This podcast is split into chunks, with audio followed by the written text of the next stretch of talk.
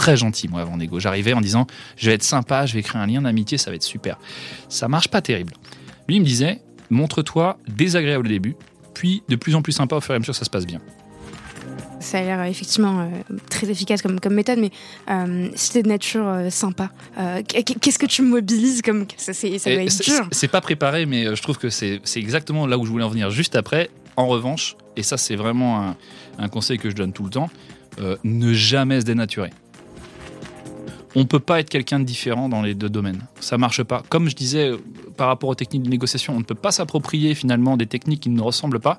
On ne peut pas être au travail quelqu'un qu'on n'est pas. J'ai eu un- une rencontre qui m'a beaucoup marqué dans ma carrière, qui est Anthony Level, un homme absolument brillantissime. Et je l'avais rencontré dans le cadre d'un séminaire euh, juridique, tous les juristes de TF1, et, et on était 70-80. Et j'avais vraiment adoré ce type. Oui, je travaille avec les opérationnels, machin. Bah non, ça veut dire, euh, ça veut dire que quand c'est la fin de quarter, bah on s'arrache avec eux. Enfin, ça veut dire que euh, on est dans le même bateau en fait. Ce qui est hyper intéressant chez nous, c'est qu'on est une toute petite boîte. À l'époque, on était quoi 20, 30, je sais pas, 25, ouais. Mais pourtant, on a euh, une culture de la négociation du contrat. Donc, c'est-à-dire que tu vas discuter avec des entreprises du CAC 40, d'égal à égal, pour te battre sur nos conditions. Cours après les histoires au sens euh, avec un H, euh, avec un H minuscule. Pas après l'histoire, mais après les histoires. C'est ce qui me fait, euh, moi, c'est ce qui me fait, c'est mon main driver.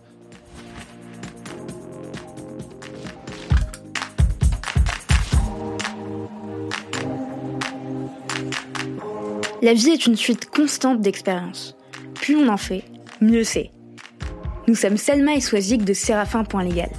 Avec Parole de juriste, nous vous proposons de décortiquer pour vous les parcours de juristes d'entreprises inspirants. Ils vous partageront leurs réussites, leurs échecs, leurs doutes et tous les conseils utiles aux nouvelles générations de juristes. Notre objectif Vous mettre à disposition toutes les recettes pour progresser dans votre carrière de manière concrète.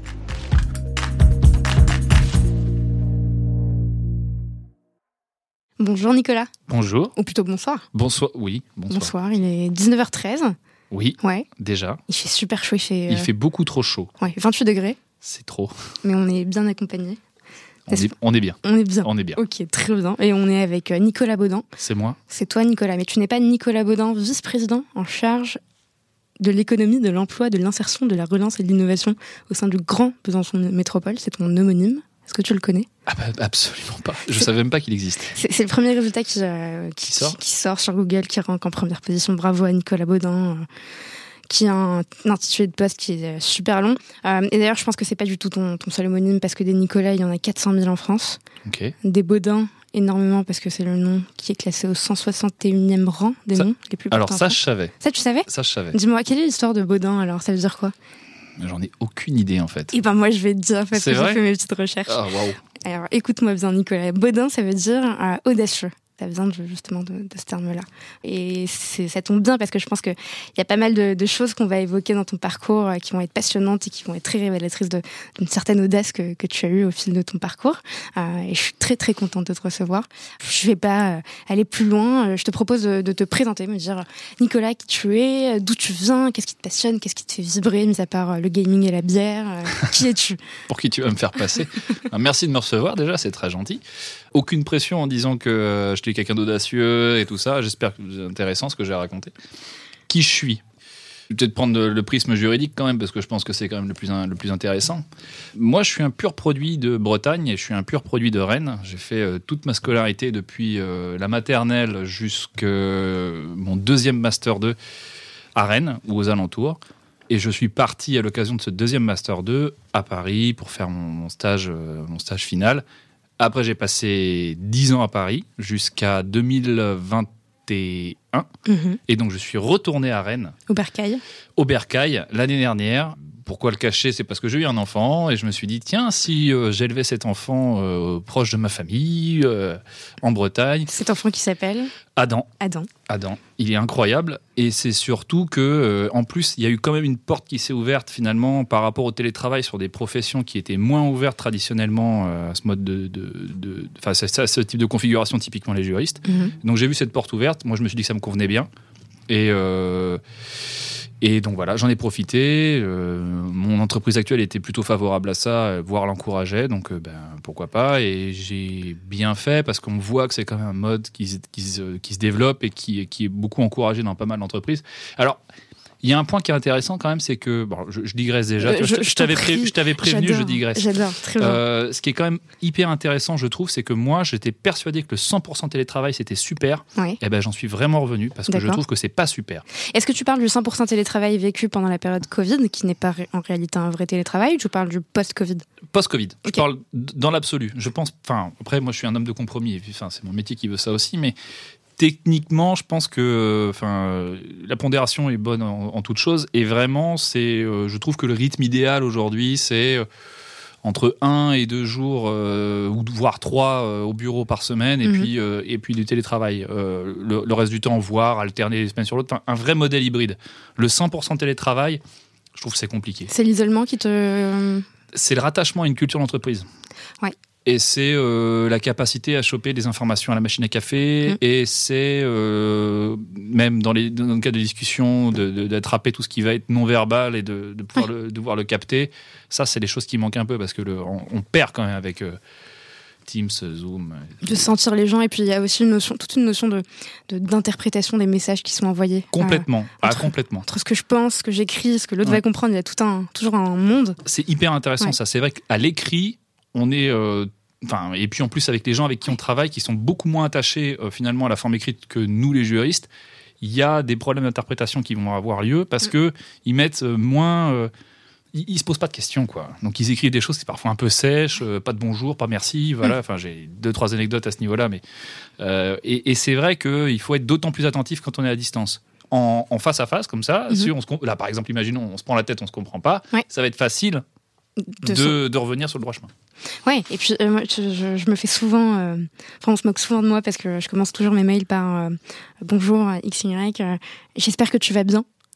Et j'ai eu des remarques, on, on m'a déjà dit mais en fait oh, cette bienveillance d'aujourd'hui, euh, on est trop bienveillant, j'espère que tu vas bien, mais pourquoi tu écris ça? C'est vrai, ça. Mais oui, mais j'espère vraiment Ben non, non, il faut être, il faut être méchant. On est dans méchant. un monde qui est impitoyable. Soyons méchants. Mais en plus j'espère vraiment que la personne d'en face va Non, mais bien. je, je doute pas de ta sincérité. Est-ce que tu vas bien? Mais je vais très bien, je te remercie de poser la question. J'espère que tu vas bien Mais aussi. Je, je, vais super bien, moi je suis hyper contente encore une fois que tu, de te voir. Et du coup, Rennes, c'est. euh, hum, Enfin, toute ta famille vient de Rennes? Oui, plus Bretonne, ou moins. en bretonne, bretonne, entre euh, côté de ma mère, côté de Planquette, euh, Dinan et compagnie, et du côté de mon père, plutôt les Deux-Sèvres. Mais ça, c'est le côté un peu honteux de la famille. J'en j'en parle pas trop parce que les Deux-Sèvres, c'est quand même, ça fait quand même pas rêver grand monde. D'accord, et c'est pas, c'est pas breton. Je suis désolée, c'est la marocaine. Non, qui pas parle. du tout. Ouais, non, non, pas du tout. ouais, non, la Bretagne, c'est quatre départements. C'est l'île-et-Vilaine, le Morbihan, le Finistère et les Côtes d'Armor, et c'est tout. Et les Deux-Sèvres, c'est de quel côté déjà? Ma géographie. en- Bah, techniquement, il n'y a plus rien à l'ouest, donc c'est forcément à l'est. Forcément. Merci Nicolas, premier, premier tacle de la soirée, je te, je te remercie. On- tu, tu en discuteras avec, euh, avec Émilie qui a tout un sujet sur la communication non violente et je pense que vous en ferez un sujet. On se connaît très bien avec Émilie et euh, effectivement, on a. Voilà, ouais, bon, on fait souvent. Alors, bon, euh, sur la communication, parfois je joue des rôles parce que ça fait partie aussi intégrante du métier. Et c'est vrai que, par exemple, ces derniers jours, on a affaire à un opérationnel en face, euh, chez un client qui est particulier, voire non professionnel dans ses interactions. Et donc, dans ces cas-là, moi, je suis plutôt d'un- naturel, euh, on va dire, avenant, mais je sais aussi être absolument pas du tout avenant. Et je me mets dans ce rôle-là, dans cette peau-là, parce qu'avec ma collaboratrice, enfin, c'est elle qui principalement interagit avec euh, avec euh, cette personne pas très agréable. Mhm.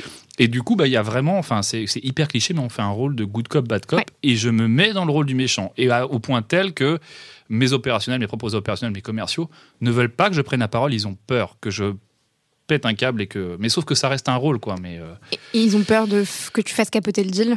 oui, voilà. Mais euh, parce que, mais parce que, euh, bah, À un moment, il faut y aller. il faut y aller, quoi. Ouais. Moi, ça m'est, enfin, ça m'est arrivé de, euh, de raccrocher un téléphone en disant, bon, bah, je crois qu'on va pas pouvoir s'entendre. euh, Désolé, on termine là.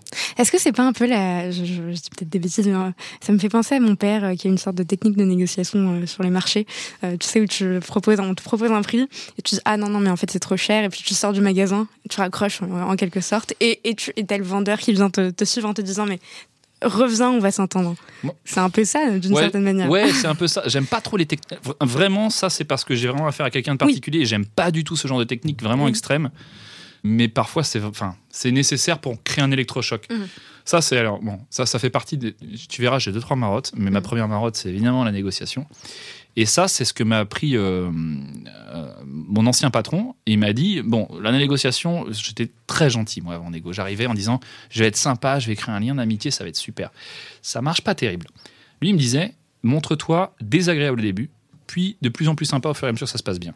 Il me dira, il m'a toujours dit, c'est beaucoup plus simple ça que l'inverse, parce que si tu es sympa au début et que ça se passe pas bien, tu vas être obligé de tendre les débats et finalement ton comportement va être incohérent pour la personne en face, pour ton interlocuteur. Alors qu'à l'inverse, si t'es pas sympa au départ et que tu deviens de plus en plus sympa, le mec en face va se dire, j'ai réussi à créer un lien, il y a quelque chose qui se passe et ça facilite. C'est testé et approuvé. Ok, mais euh, ça, ça a l'air effectivement euh, très efficace comme, comme méthode, mais euh, si t'es de nature euh, sympa, euh, qu'est-ce que Ça, tu mobilises comme ça, c'est- ça doit être dur. C'est pas préparé, mais euh, je trouve que c'est c'est exactement là où je voulais en venir Ouais. juste après. En revanche, et ça c'est vraiment un, un conseil que je donne tout le temps, euh, ne jamais se dénaturer. C'est-à-dire qu'on peut s'approprier des techniques comme ça, mais il n'y a aucune technique absolue qui fonctionne.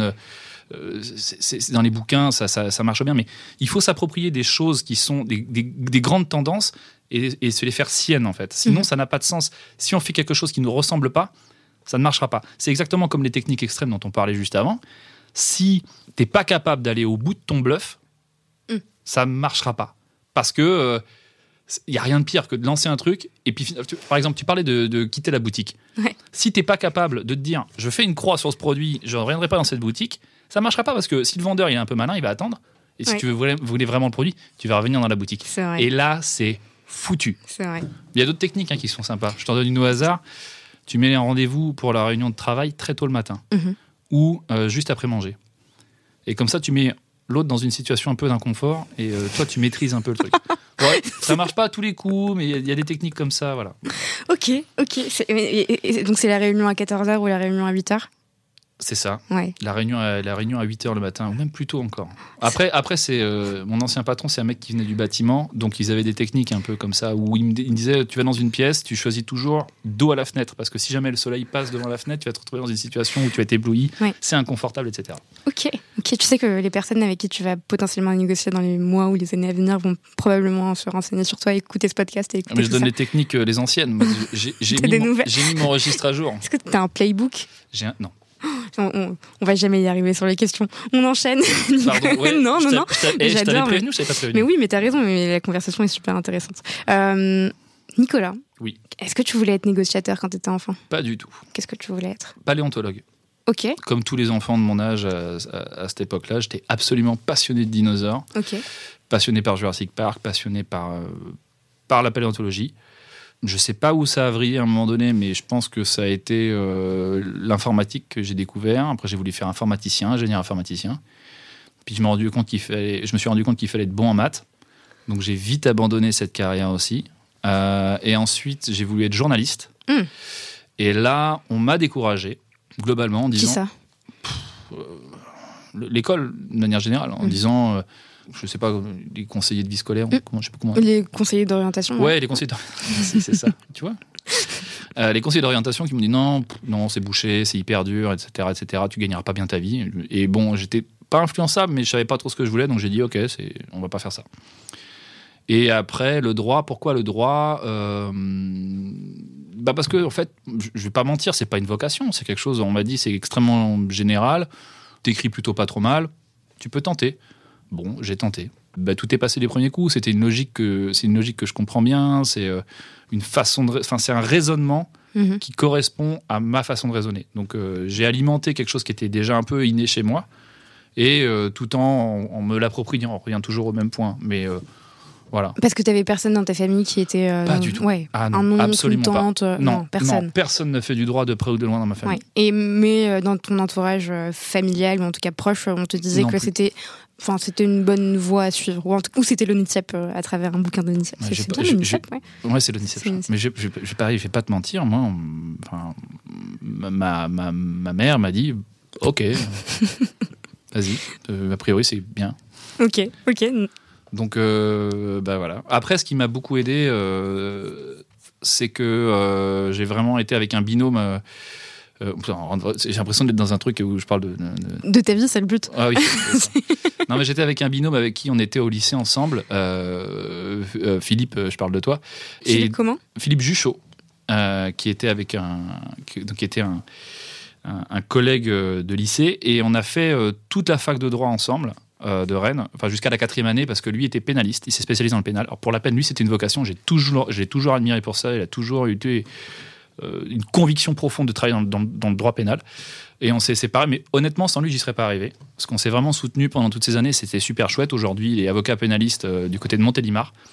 Et, euh, et, il a toujours une espèce de conviction profonde pour le, pour le droit, et c'est super. Et c'est rigolo parce que c'est vrai qu'avec les années, on, on a vu comment on évoluait, puis on partage. Et aujourd'hui, c'est fou parce qu'on a une formation commune, mhm. mais la on ne fait absolument pas du tout, du tout les mêmes métiers. Mais mais, mais on est euh, aux, enfin, aux opposés.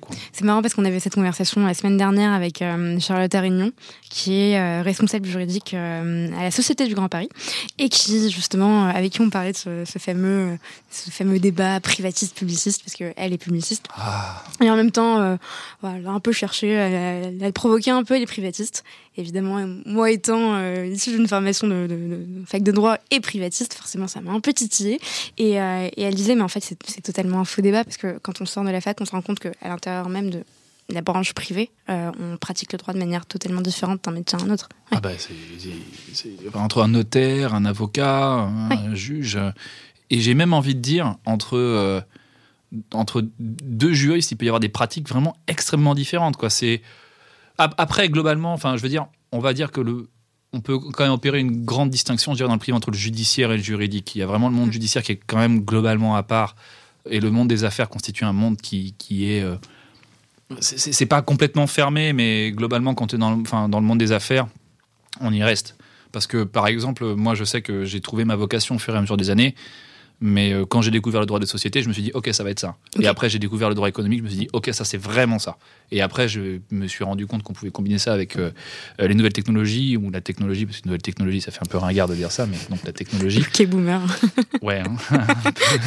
et je me suis dit, OK, ça, c'est vraiment ça que je veux faire. Et en fait, toute ma vie et toute ma carrière, elle a été jalonnée par des petites découvertes comme ça, en me disant, ah, OK, ça, c'est possible. OK, ça, c'est possible. Donc, Et tu, tu, te souviens de ce moment où tu t'es dit c'était Philippe, c'est ça enfin, C'est Philippe. Philippe, ouais. Philippe euh, il est à fond dans sa vocation euh, de pénaliste. Euh, moi, pas du tout. à quel moment tu t'es dit, en fait, c'est le droit des sociétés, c'est génial Troisième année, je crois. Troisième année. Premier cours. Ouais, enfin, au fur et à mesure, parce que c'est compliqué. On est obligé de remonter loin sur des souvenirs sur lesquels on s'interroge pas trop, parce que quand on en reparle, nous, on parle plutôt des gens qu'on a fréquentés, des mm. profs, mais par rapport à ça, c'est vraiment la découverte du droit des sociétés, c'est me dire, c'est un monde qui est régi par des règles, le droit donc, mais des règles, c'est comme un. Moi, j'ai toujours comparé ça à un combat de, un combat de boxe, c'est-à-dire que euh, on se bagarre, mais une fois sorti du ring, on peut être copain, il n'y a pas de souci. Le droit pénal m'a toujours, enfin, j'ai jamais été attiré par le droit pénal ou le droit social euh, parce que on rentre dans l'intime, on rentre vraiment sur ce qui touche les gens. Et moi, j'ai plus de mal avec ça. J'aime bien avoir cette segmentation entre le, vraiment le pro euh, et, le privé qui permet, non pas tous les coups sont permis, parce que je suis quelqu'un, je, me targue d'être quelqu'un d'extrêmement éthique, et, euh, mais au moins on sait que voilà, on est là pour. Euh, c'est boulot. Et on arrive vraiment à la faire, cette, cette distinction? Vie privée, vie perso? Ça, enfin, vie, vie, pro. Deuxième marotte, parce que c'est encore une de mes marottes aussi, c'est que je me suis rendu compte que oui, mais non oui, il faut la faire. Alors, avec tous les débats actuels sur euh, le droit à, la euh, déconnexion, mhm. je ne déconnecte pas beaucoup, mais euh, c'est un choix personnel. Mais après, alors oui, parce que voilà, tous ces aspects-là, et non, parce que on peut pas être quelqu'un de différent dans les deux domaines. Ça marche pas. Comme je disais par rapport aux techniques de négociation, on ne peut pas s'approprier finalement des techniques qui ne ressemblent pas. On ne peut pas être au travail quelqu'un qu'on n'est pas. Mm. Et donc c'est pour ça que c'est très important, je pense, de définir un socle de valeurs ferme et fixe et de et de et de, de, qui peut évoluer avec les années mais sur lesquels avec lequel on ne transige pas pour être vraiment quelqu'un de enfin c'est ma façon de voir les choses. J'imagine qu'il y en a plein d'autres mais moi c'est comme ça que je fais. C'est-à-dire que je suis la même personne dans ma vie privée que dans ma vie professionnelle et ça m'aide parce que finalement il y a une ça te nourrit. Pour toi il n'y a pas il a pas de différence entre non, les deux. Non il y a une cohérence dans mon parcours c'est-à-dire que euh, euh, oui j'amène un peu de privé au travail oui je ramène du travail du travail dans ma vie privée c'est logique je passe des je passe moins de 10 heures par jour au travail Je peux pas faire comme si c'était un, un compartiment euh, différent. On passe plus de temps au travail qu'avec les personnes qu'on, Oui. euh, Oui, avec qui on partage nos vies. bah oui. oui, Ouais, ouais. bah oui. C'est vrai, c'est vrai. Et alors, je me suis amusée à aller faire un petit tour sur le, le site euh, de, de ta promo Hmm. 2009-2010. En grande stalkeuse que je suis, je suis allée voir tout- toutes les personnes avec qui tu avais, tu, tu avais partagé cette année de, de Master 2. Et c'est marrant parce que Le deuxième master 2. Le deuxième. Pardon. C'est CDPI. Oui, oui, effectivement. Deuxi- Deuxième Master 2, et c'était celui avec euh, Mathilde Chulzo. Ouais. ok, très Mhm. bien. Mais c'est marrant, justement, je disais que je, je suis tombée sur des noms de personnes que je connaissais, enfin, ou qui me disaient quelque chose en tout cas, euh, en partant de donc, Julie Ménard, directrice juridique de Combini, génial. Mathilde Chulzo, qui est euh, chez Maison du Monde, Morgane Gou, qui est responsable juridique de, chez Sodebo, ou encore Nicolas Baudin, directeur juridique d'Intercloud. Je pensais que c'était un gars qui était responsable des départements. Enfin, non, j'arrive pas à titre. Du coup, ma blague tombe un peu à plat. Un mais peu, mais tu sais quoi, on va pas la couper. Je t'en remercie. on pourrait la couper, on verra, peut-être plus Tu vois, tard. là, tu me mets dans une position diffi- difficile. Ça, ça, c'est une belle, une la bonne réunion. technique de négo. C'est la réunion de 14h. Bien joué. Euh, et oui, donc vous, vous en êtes tous très bien sortis dans ce master. Euh, bravo, euh, je trouve. Est-ce que tu, tu gardes justement un bon souvenir de, de cette époque, de, de cette année en particulier Ouais. Est-ce que tu as gardé contact avec toutes ces personnes? Alors, euh, excellent souvenir. En vrai, super souvenir. La spécificité de ce master-là, c'est qu'on était, et ça a été une des, un des plus gros melting qu'on a eu, un mélange entre juristes et économistes. Il y avait 12 juristes et 8 économistes de mémoire, et euh, parce que c'était vraiment euh, spécialisé droit économique, et donc on avait, on était vraiment dans l'analyse économique sur tout ce qui concerne les abus de, les abus de position de marché. Mhm. Et euh, Michel Glay, qui est donc le fondateur, euh, je crois que maintenant il a été remplacé par euh, Aziz Mouline, de, ce master-là, avait fait le pari finalement de mélanger ces populations-là pour voir comment ils pouvaient s'alimenter. Ça a très bien marché parce qu'on avait des gens de cultures différentes. Et, euh, et ça marche bien en fait. Quand on n'est pas que entre juristes, ça marche encore mieux. Donc ça veut dire que c'est des profils qui n'ont jamais, enfin qui n'ont pas fait cette, Oui. ces licences, euh, enfin cette double licence éco et droit, mais qui ont fait tout, tout un parcours de d'éco. Et ça, c'est ça. Donc du coup, il y avait des cours sur lesquels les juristes devaient s'accrocher dur parce qu'il y avait vraiment des mathématiques. Oui. On y revient. Et malheureusement, euh, mais quand il y a une application concrète, ça m'avait plu. Et puis il y avait euh, et, et on s'aidait mutuellement. Il y avait vraiment un, un- un super truc. le- on, on finissait par le. Je me rappelle emblématiquement l'épreuve qui marquait la fin de l'année, c'était l'épreuve du, du cas de 24 heures. Donc en fait, on avait un cas et on avait 24 heures pour le préparer en équipe et pour le rendre 24 heures après. C'est la grecque quoi. Ouais, enfin, en moins dur. hein. On, passait, on passait la nuit blanche, etc. Il a fallu répartir les rôles. C'était, super. Non, non, c'est, vraiment des très, très bons souvenirs. Maintenant, euh, le temps fait que euh, on se perd un peu vue. Alors, on, s'est recroisé avec euh, notamment euh, Morgane et, euh, et Lionel il y a quelques années de ça. Et puis, euh, on a toujours de très bons contacts. Quoi. Donc, non, c'est le temps qui fait qu'on, qu'on s'éloigne les uns les autres. On voit de temps en temps ce qu'on devient sur Facebook, mais non, on n'est pas, j'ai, pas gardé de contact. plus Mais est-ce que, est-ce que ça t'est déjà arrivé de, de tomber euh, sur un de tes, tes anciens camarades de promo, euh, sur une négo Non. Ouais. Non, jamais.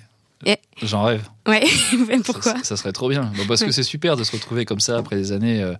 Non, non, non, non, parce que je fais quelque chose de très spécifique. Mm. Chacun fait quelque chose de très spécifique. Ce qui est marrant d'ailleurs, parce qu'on voit qu'on a. Alors, ça, c'est très drôle parce qu'on voit qu'on a une formation qui est quand même très particulière à la base, qui aujourd'hui me sert toujours, mais je ne suis plus dans le droit économique. Mhm. Et euh, bah, du coup, a priori, eux non plus. Bah non, de, des sandwichs euh, aux médias jusqu'au. Après, les sandwichs, il y a- il peut y avoir, il peut y avoir peut y avoir, ouais. Bah, après, Combini, non, je pense pas. Ok. Ouais. Donc, euh, donc, non, mais il faudrait que je prenne des nouvelles. Tu vois, c'est une bonne occasion Très de bien. prendre des nouvelles avec ces gens. Mais on, on les, on les mentionnera et on fera en sorte qu'ils reviennent vers toi. J'aimerais bien. Ouais. Et on les invitera peut-être. euh, Ah bah si, oui. si Il y en a des- et elles sont d'accord. Ouais. Il y en a des super, je te donnerai les noms. Ben, je, je, je serais ravie. Euh, oui, et donc euh, tu, tu gardes un bon souvenir de, de- cette promo et c'est génial. Et, et donc t'en sors diplômé en 2010, fin 2010. Ouais. Ouais, fin 2010 et en mai 2011, euh, tu rejoins TF1 Publicité. Euh, c'est la régie pub euh, de la première chaîne de France et d'Europe. On a reçu Ouais. Stéphanie Fougou avec qui on a parlé de TF1. C'était Tout à TF1 Protecréa, je- il me semble.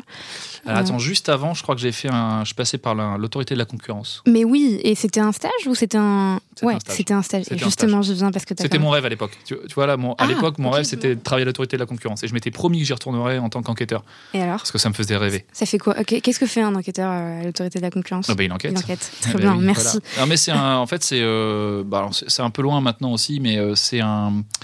C'est des, personnes qui ont quand même un pouvoir d'investigation et euh, des droits euh, liés à ce, à pouvoir d'enquête qui sont très importants. Alors, pas autant que la douane, mais quand même très importants. Et, Et donc, en fait, ils vont, euh, s'il y a une enquête qui est ouverte pour euh, abus de position dominante, Mhm. ils peuvent débarquer dans une entreprise et, euh, bah, et rester un jour, deux jours, Sans trois jours. prévenir Ils Sans préviennent prévenir. Ouais, sans prévenir. Euh, D'ailleurs, je me rappelle, chez TF1, il y avait une opérationnelle qui m'avait fait la blague. J'étais tout seul, euh, pendant que tous mes chefs étaient en vacances, et m'avait appelé, elle m'avait dit euh, Nicolas, je sais pas quoi faire, euh, il y a des gens en bas, c'est l'autorité de la concurrence. Qu'est-ce qu'on fait? Franchement, c'était pas très drôle. C'était le bisoutage. Ouais, un petit peu, parce qu'en en fait, elle est, en plus, c'est très drôle parce que c'est même une opérationnelle, donc on- je me doutais même pas qu'elle pouvait ima- imaginer que ça pouvait arriver. J'étais pas bien. Mais tu sais que j'ai fait la même blague à, à notre, notre ancienne euh, DPO, euh, son dernier jour. Avec euh, la CNIL. Avec la CNIL. Ouais. Et je lui ai dit que j'avais fait des conneries et que donc, en fait, euh, la CNIL, enfin, qu'un des prospects avait euh, justement. Euh, des, enfin, euh, pff, déposé plainte, on peut dire, non, on peut pas dire ça, mais on dit il a, il a alerté la CNIL, voilà, Oui. et qu'on allait avoir un contrôle et que, et que voilà. C'est pas bien ça. ouais. Et, C'est pas gentil. hein. et tu sais, j'ai eu le droit à une superbe réaction parce que donc elle était euh, un, un peu stressée, mais en même temps, elle a super bien réagi euh, en me posant toutes les bonnes questions qu'il fallait. Et ensuite, donc, je, je, je, je continue ma blague en lui disant, mais donc voilà, euh, je viens de- d'en parler à Thomas, qui est notre, notre patron, et, et il va me virer, il vient de me le dire. Et là, elle me prend par le bras, elle m'emmène voir Thomas, qui est évidemment dans la blague, et elle me, et elle me défend en plein open space devant tout le monde en disant, mais c'est pas possible, ça, ça ne peut pas arriver. euh. C'est beau. Et, et c'était très beau. Ça, c'est C'était- classe. C'était Ah génial. très très Ouais, c'était très très classe euh, et, et puis euh, c'était très très drôle aussi. J'ai passé un chouette moment. Mais euh, voilà. Euh, oui, et pour revenir à, à TF1, donc tu rejoins TF1 Publicité, Régie Pub, on disait de, de la première chaîne de Oui. France et d'Europe, Oui. encore aujourd'hui d'ailleurs. Euh, et qui dit première chaîne de France et d'Europe dit plus- les plus grosses audiences finalement. Ouais, et qui euh, dit forcément évidemment des revenus générés à partir de la publicité.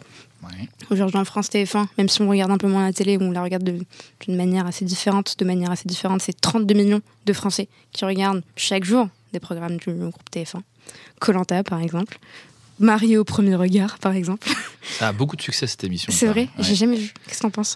Moi, j'en pense rien. Je sais que ma femme regarde, elle m'en Ouais. parle, mais ça m'intéresse absolument pas. Ok, très Enfin, j'écoute d'une oreille quand même.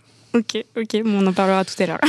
et, ouais, ce que je trouve hyper intéressant dans, cette expérience que tu as eue chez TF1, tu nous parlais de ton rêve de, devenir enquêteur au sein de l'autorité de la concurrence, c'est que juste après ton stage au sein de, de l'autorité de la concurrence, tu arrives chez TF1 Publicité, qui est elle-même en position dominante au regard euh, du droit de la concurrence à l'époque, et tout ça dans un contexte qui est encore plus spécifique, parce qu'en 2010, l'autorité de la concurrence et le CSA autorisent le rachat par TF1 de TMC, Télé Monte Carlo pour les intimes.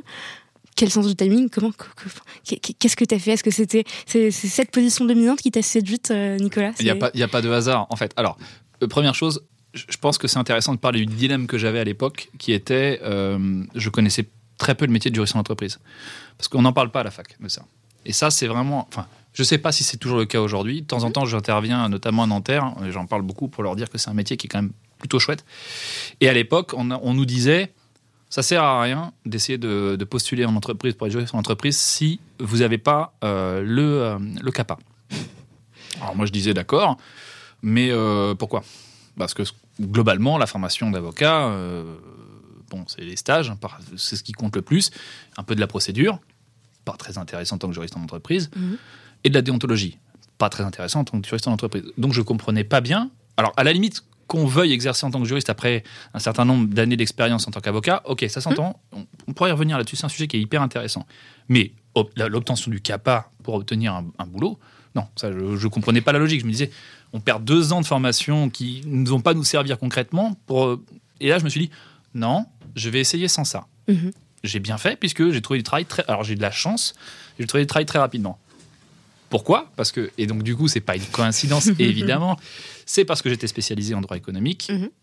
Euh, c'était une ouverture de poste pour TF1 Publicité et ils cherchaient un, un- un- un juriste junior pour venir compléter l'équipe, pour justement accompagner TF1 Publicité. Alors éta- j'étais hyper bien renseigné parce qu'effectivement il y avait le rachat de NT1 et de TMC, un certain nombre d'obligations euh, qui avaient été euh, qui devaient être respectées par le groupe TF1 pour euh, qui conditionnait finalement euh, le- le- le- enfin, l'existence de ce rachat parce que sinon il, il aurait pu être annulé et la position dominante qui faisait qu'il y avait un encadrement des offres commerciales qu'il fallait faire au quotidien pour euh, parce que c'était extrêmement strict. Ce qui fait écho à ce qui se passe en ce moment aussi, avec TF1 et M6. euh. Oui, ouais. moi, moi, cette nouvelle-là, euh, je l'ai apprise. Donc la, la- la- la- la fusion entre TF1 et M6, c'est quelque chose. Ça a été un, ça- c'est c'est fou, c'est fou parce que c'était quand même euh, M6. La régie de M6 et M6, c'était quand j'y étais les plus gros concurrents. quoi. C'était ceux qu'on regardait le, plus près. C'est eux qui nous regardaient. C'était à, euh, couteau tiré. Donc quand j'ai appris ça, c'était euh, waouh, ça m'a fait quelque chose. quoi. Donc euh, Et, et donc, si on revient, pardon, je t'ai coupé, si on revient. non non non, Ouais. euh, je t'en prie. Euh, et d'ailleurs, on, je va en parler dans quelques, quelques jours, la semaine prochaine, avec Nathalie Dubois. Ah bah Nathalie, bah oui. Est-ce que tu connais Ah bah, je connais, connais tout le monde Je con- non, je connais pas tout le monde, mais Nathalie, je la connais très bien, Ouais. ouais, qui était, qui, bah oui, qui est maintenant directrice juridique Fnac Darty, Et qui est passé de. Qui était chez TF1, M6 à TF1. et qui était, qui est passé de M6 à TF1. Alors, euh, pour la peine, euh, là, on peut parler d'une juriste absolument brillante. Ouais. Ah ouais, une énergie incroyable. Ouais. Non, non, Nathalie, ça a été euh, quelqu'un dont je me suis, enfin, dont je me rappelle très bien. On se recroise de temps en temps. Dans les événements, mais euh, une personne très impressionnante. Et tu as travaillé avec elle euh, Euh, indirectement, Ouais. parce qu'on n'était pas tout à fait dans les mêmes équipes, mais elle était notamment en charge des, des- du pôle assurance, et du coup, on avait des interactions à avoir pour, quand il y avait des événements, etc., pour, pour checker les, deux, trois, deux, trois éléments sur les assurances. Mais, euh, mais elle était quand même aussi euh, très. euh, Ah, ici, alors. Avec Nathalie, on avait participé à et donc TF1 et M, euh, Lagardère, euh, je sais plus. Bref, on avait mis en place, on a créé à l'époque un concours de mémoire pour les étudiants de M1 ou M2, D'accord. je sais plus. Et donc on avait lancé cette initiative. euh, moi, je suis toujours enthousiaste. On a lancé ce truc-là. Et donc on avait euh, vu des étudiants et il y avait à gagner un stage. Et il y avait une petite somme d'argent aussi. Enfin, c'était c'était vraiment super. Et donc, on avait lu les mémoires et on avait écouté des soutenances de mémoire euh, sur ces trucs-là. Et alors, c'est très drôle parce qu'à l'époque, donc TF1, et j'avais euh, bon, j'avais vu les, les différents, ils étaient tous très bons. Et il y en avait une que j'avais trouvée super forte qui s'appelait Anna et Desbordes. Et je m'étais dit, elle est vraiment bien, elle. Et du coup, alors je spoil un peu la suite, mais une fois chez Intercloud, quand j'ai eu à recruter, Ouais. eh ben, je me suis rappelé de, de cette Anaé. Ok. Et donc, je lui ai passé un coup de fil. Ah, c'est génial. Et donc, euh, bah, je l'ai débauchée de là où elle était. Et, et donc, c'est elle qui travaille avec toi actuellement. Alors, elle est, elle est, entre-temps, elle est repartie. Elle est repartie, mais on a bossé pendant deux ans ensemble. Excellent. Ouais. Voilà. Fou. Comme quoi, en fait. euh, C'est, incroyable. J'étais à son mariage d'ailleurs il, y a- il y a quelques semaines. Félicitations. Et on la salue. On la salue. On l'embrasse. On, va- on on la- on- oui, oui, on la salue. salue. Et, et, et, et encore plus fort, elle vit aussi à Rennes. Incroyable. hein. C'est un sablé breton, elle aussi. C'est incroyable. Oh là là, c'est dingue. Et, et donc, t'as 25 ans, euh, tu sors de la fac, oui. t'arrives, euh, t'es t'es un junior, t'arrives dans les couloirs de TF1 Publicité. Ouais. Ça te fait quoi? Pareil, c'est loin, hein. mais euh, je pense, enfin, je, je me rappelle encore du, du fait de me dire, waouh, je bosse Ouais. chez TF1, quoi. La classe. C'est un peu la classe. Donc après, euh, il y a toujours ce petit côté, euh, oui, euh, TF1, euh, chaîne. euh, Enfin, il y a toujours un petit peu ce dédain finalement de, de, de, de mes, de, de- de- des copains en disant ouais, c'est quand même, euh, c'est quand même pas une chaîne. voilà, c'est un peu, un peu popu quoi. Ah bon? C'est un peu la, la, la, Oui. la- Oui, c'est pas Arte, quoi. voilà, c'est la, chaîne de la, de la. Alors, on dit plus ménagère de moins de 50 ans, on dit femme, Femme- responsable des achats de moins de 50 ans. Je vois que tu as très bien réalisé. Exactement. Et euh, mais voilà, mais mais moi je suis assez candide comme garçon, donc euh, j'ai trouvé ça incroyable. Les locaux sont fantastiques, euh, les gens c'est incroyable. C'était à la Tour TF1 alors euh, dans un premier temps non, j'étais Non. juste à côté dans l'atrium, Ok. donc qui est euh, le petit rond-point juste à côté de la tour. Il y a, un- il y a un autre bâtiment, mais encore qui est encore mieux parce qu'il est beaucoup plus lumineux et tout. C'est mais c'est fabuleux quoi. Ouais. On est dans les paillettes. euh, je croise Nico Saliagas. Enfin. euh, Incroyable. Alors, ce bronzage Incroyable, incroyable, j'en suis jaloux. Non, non, mais c'est fou, c'est fou. Non, non, vraiment, enfin, je suis pas quelqu'un de blasé de nature et c'est vrai que, ouais, c'est c'était- impressionnant. Non, mais c'est super, Ouais. vraiment. Et puis, je puis dès, dès- dès à ce moment-là, je me suis dit, sur le CV, c'est top. Ouais. Et ouais, c'est top sur le CV. Et, et je trouve pas que ce soit euh, de, de, de, de l'optimisme enfin, qui, qui est de trop. Parce que, enfin, partons du principe que si Stéphanie Fougou était impressionnée du fait d'arriver chez TF1, tout le monde devrait être impressionné. de Ouais, voilà. Oui, non, oui, oui, c'est- un très bon point de comparaison. Oui. C'est ça. Ouais, ouais, non, c'est impressionnant. On, peut- on peut dire ce qu'on veut. C'est c'est impressionnant. C'est une machine qui tourne très bien. C'est euh, c'est quand même c'est quand même une entreprise qui a euh, une visibilité qui est énorme, Mm. disproportionnée par rapport. Enfin, à l'époque c'était euh, 3800 colla- collaborateurs, je crois à peu près. En termes de visibilité, c'est beaucoup plus que ça. C'est un groupe omniprésent, ouais. omniprésent. Ouais, quoi. ouais. Donc Qui euh, fait partie du quotidien des Français. c'est ça, c'est euh, ça. Ouais, ouais, ouais. D'heures ouais. de la journée. Ouais, ouais. Non, non, non, c'était. Non, non, vraiment, ouais. hyper impressionné. Génial. Et ensuite, tu es passé chez euh, ITF1. Je connaissais pas du ITF1. Je ah connaissais pas du tout. Ouais. Euh, et donc, c'est l'antenne de TF1 qui assure la gestion des dispositifs d'interactivité présents sur les antennes du groupe. Donc, audiotel, SMS, sous forme de jeu ou de vote. Et donc, moi, je C'était à l'époque, ouais. Je, je, ah, je- je suis plus trop, mais je, alors ITF1 a été, euh, a été euh, démantelé, enfin ça a Ouais. été réorganisé en fait. Euh, donc ITF1 à l'époque c'était Nouveau Média. Donc c'était tout ce qui va, euh, tout, tout ce qui était autour des euh, ben, d'internet en fait principalement, de tous les supports internet, de tous les droits internet, etc., etc. J'étais notamment en charge de la plateforme de feu, la plateforme Watt, C'est était quoi? Mais d'ailleurs, j'allais poser, c'est quoi alors Watt? Aujourd'hui c'est le lecteur euh, vidéo de, de- de TF1, je crois que c'est toujours le nom. C'est TF1 Replay? Non, c'est le nom du lecteur à proprement parler. D'accord. Alors je sais pas si c'est toujours le cas, mais à l'époque c'était surtout le YouTube int- de TF1. D'accord. C'est déjà le, le- le- le lecteur player euh, qu'on voit. A priori, euh, alors, je- pa- là je vais intégré, pas, ouais. m'avancer parce que je vais peut-être dire des bêtises, mais euh, à l'époque c'était surtout la plateforme d'hébergement de vidéos. D'accord, ok. Et donc il y avait tout un tout un un enjeu à vraiment garder la qualification d'hébergeur, de pas être éditeur, pour ne Mm. pas être responsable des contenus, etc. etc. Euh, encore une petite histoire ici, comment ça s'est fait, le dessous des cartes, c'est que euh, j'ai eu un- une rencontre qui m'a beaucoup marqué dans ma carrière, qui est Anthony Level. Euh, Anthony, si tu m'entends, hein, je parle de toi, qui aujourd'hui, lui, il a évolué, il est toujours chez TF1, Euh, il est plutôt en, charge de la communication avec les... euh, du lobbying en gros, mais lobbying c'est un gros mot. Donc, Affaires euh, publiques. les affaires publiques, c'est ça. Un homme absolument brillantissime. Et je l'avais rencontré dans le cadre d'un séminaire euh, juridique, de tous les juristes de TF1. Ok. Et, et on était 70-80. Et j'avais vraiment adoré ce type. Parce que, euh, enfin, je, je l'adore, il, est- il est extrêmement sympa. On, on a beaucoup de points communs. C'est-à-dire que on aime beaucoup l'astronomie ensemble, l'astrophysique. euh, on aime beaucoup les jeux vidéo aussi. Et, euh, et je m'étais dit, waouh, le mec, il est euh, directeur juridique adjoint. Et, euh, il est, et, je ça a ouvert, tu vois, je te, je te dis, j'ai marché par, euh, par découverte comme ça, et là je me suis dit, waouh, on peut être juriste comme ça. Ok, c'est super. Alors après, j'en mets pas du tout en question le- la, la valeur et la, la qualité des, des personnes avec qui je travaillais, l'équipe de TF1 Publicité, euh, les deux Christelle et Géraldine notamment, mais, mais, mais c'était des, des, des personnes qui m'ont appris, une, alors pour la peine, une rigueur que j'ai aujourd'hui qui est grâce à elles. Vraiment merci. Mais c'est vrai que ça, rigueur du, du juriste. ah ouais, non, mais là, euh, super.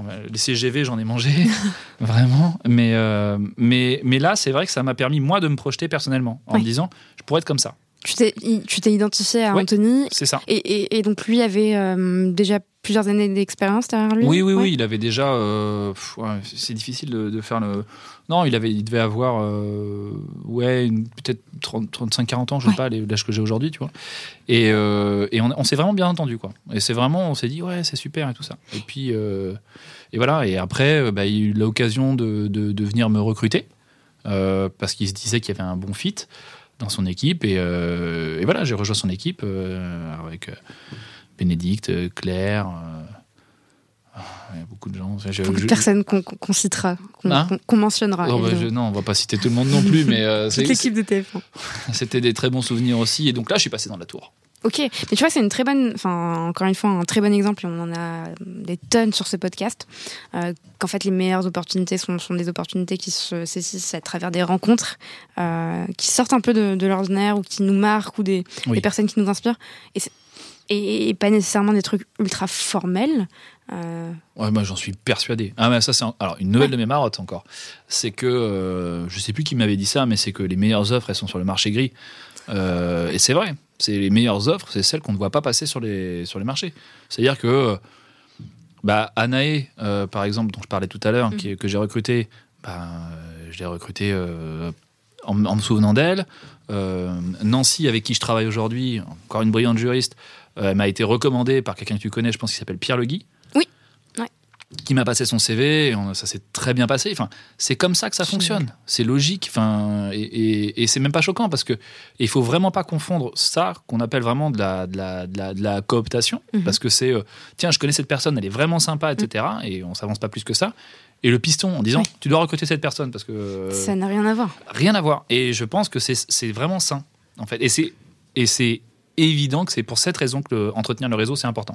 Oui, et puis pas entretenir le réseau, enfin voilà, entretenir le réseau de cette manière-là, et pas nécessairement d'une manière où en fait on, on est, euh, on est intéressé mais on donne pas de sa personne. C'est ça. Enfin- Un réseau, ça veut dire. euh, Ça veut dire parler aux gens, ça veut dire euh, participer à des podcasts, ça veut dire, ça veut dire quand on fait des, des- des soirées de juristes. Ça, ça, ça fait quand on dit qu'on fait des soirées de juristes, euh, les, les autres qui sont pas juristes, ils font ah, ça va être très très chiant. Non, c'est très, sympa. Ça, dé- ça dépend des juristes, mais globalement, c'est très sympa. Et c'est ça le réseau, en fait. Et, et- et c'est hyper important de dire ça c'est que c'est pas quand on commence à chercher du travail qu'il faut. euh, enfin, ça paraît évident, mais commencer à cliquer, à commencer à aller serrer des mains, envoyer des mails, ça marche pas, c'est grossier. Et je trouve que c'est c'est même vulgaire, en fait. Donc, euh, non, c'est. euh, le jour où on cherche, bah, c'est justement faire appel aux gens avec qui on est en contact régulier en disant Au fait, euh, je sais pas si tu sais, mais voilà, je, je regarde un petit peu ce qui se passe. Et puis généralement, ça nous tombe, ça nous tombe ça- un peu dessus. Et ça euh, tombe dessus euh, directement. Et puis c'est génial. Ouais, non, je, je suis totalement d'accord avec toi et j'ai rien à ajouter. Donc euh, continuons, c'est parfait. Et d'ailleurs, j'ai vu que tu avais fait, euh, euh, que tu étais intervenu justement à ce sujet euh, avec Arnaud Dumouriez il y a quelques années. Et je sais qu'on en a parlé au téléphone de cette, cette interview et que tu Non, j'aime pas trop cette vidéo. t'aimes pas trop cette interview? Non. Pourquoi? J'aime pas cette vidéo parce que bah bah parce que alors, c'est- très, bête hein, mais déjà j'ai un, un costume qui me va pas du tout, il est trop grand et je porte une cravate. Je déteste porter les cravates. Et en fait la règle de la cravate c'est on ne porte pas de cravate si on n'est pas à l'aise avec. Tu as fait exactement le contraire de ce que tu nous disais tout à l'heure. Tu, tu as joué un rôle. Ouais, euh, J'étais travers- junior, je Ouais. savais pas encore, j'avais pas l'expérience euh, nécessaire, j'avais un peu peur, j'essayais de me conformer à finalement ce qu'on attendait d'un juriste pour pouvoir me dire je veux pas déborder parce que je veux pas griller, me griller en fait. C'est c'est idiot, mais on, le- on le fait tous. Et puis voilà, j'ai une mauvaise posture, je me tiens mal, euh, je raconte des choses qui sont intéressantes peut-être, j'en sais rien, j'ose pas trop la réécouter, Ouais. mais. Mais euh, bon, c'est c'est toujours difficile de se réentendre. Je, je- je te rassure, elle est, elle est très bien cette vidéo et on Mhm. remarque pas pour, pour le costume. Vraiment, je j'ai pas remarqué. Non, bah, oui, mais Ouais. moi je vois que ça. Ouais, mais je, je sais bien. Je, sais Voilà. à quel point c'est dur de s'écouter de. Mais c'est ça qui est compliqué avec euh, notre génération, c'est que bah, très tôt il y a la vidéo, donc euh, dès le début, mais les débuts balbutiants, on les voit aussi. Quoi. Mais du coup, donc t'étais à cet événement, t'avais quel âge euh, Bah, en vrai, je me rappelle pas Tu très bien quand est-ce que c'était. hein. euh, C'était quoi C'était le monde Et du non, droit et oui, c'était le monde du droit. Et je pense que ça devait être en 2013-2014, parce qu'il me semble que vous parliez de euh, l'essor de Legal Tech et que c'était vraiment à cette période où on a commencé à en voir. euh, Les Ah ouais Qu'est-ce Ouais. que je disais des Legal Tech? Je me souviens plus, mais je sais que euh, c'est- tombé sur une, une des questions. Comment tu te sens face à Arnaud Dumouriez? Tu, tu savais qui, qui, qui est, euh, qui était, pardon. oui, oui, oui, oui. Alors, alors ça, c'est peut-être un de mes défauts, Ouais. mais euh, ça m'aide aussi à, à vivre mon travail plus sereinement. C'est que globalement, il y a personne qui m'impressionne. En tout cas, euh, enfin, pas par son titre. Il y a des gens qui m'impressionnent par, euh, par leur charisme, Mhm. par. euh, tu vois, une personne qui m'impressionne énormément, c'est Marc Mossé. Ouais. On a déjà eu, on, on a régulièrement eu l'occasion de se parler. Voilà, là je suis impressionné. Pas parce qu'il a un titre ou quoi que ce soit, mais parce que il dégage quelque chose. Mm. Et ça, c'est un réflexe de survie que j'ai développé aussi dans, dans, dans mon quotidien, parce que si je commence à être impressionné par les titres, euh, pareil, je vais dénaturer finalement mon, mon, mon travail ou la façon dont je vais le présenter ou la façon dont je vais négocier, parce que je suis censé avoir quelqu'un d'important en face de moi. Donc euh, j'essaie de pas me tenir compte. Et donc à l'époque, euh, non seulement, alors j'étais, je- à l'époque j'étais plus impressionné par les gens, mais je me rendais pas bien compte. Ok, ok, ouais. Donc, mais c'est un truc sur lequel tu as travaillé? De pas être impressionné par un. Oui. Ouais, Oui, ouais. ouais, ouais, vraiment. Ouais, Et c'est vrai que quand on, quand on a reçu Marc Mossé et Coralie était avec moi pendant cet épisode, c'était génial. J'ai jamais été autant stressée pour un épisode de podcast. Marc Mossé et Stéphanie Fougou. Alors, c'est peut-être le fait que, euh, justement, c'est les deux premiers juristes de France. Ah bah oui. Ouais. Ah non, bah euh, c'est, bah c'est pas facile. hein. Non, non, non, non, non. Et du coup, j'ai eu droit à des remarques euh, des autres invités pendant l'anniversaire de Parole de juriste, il y a un an.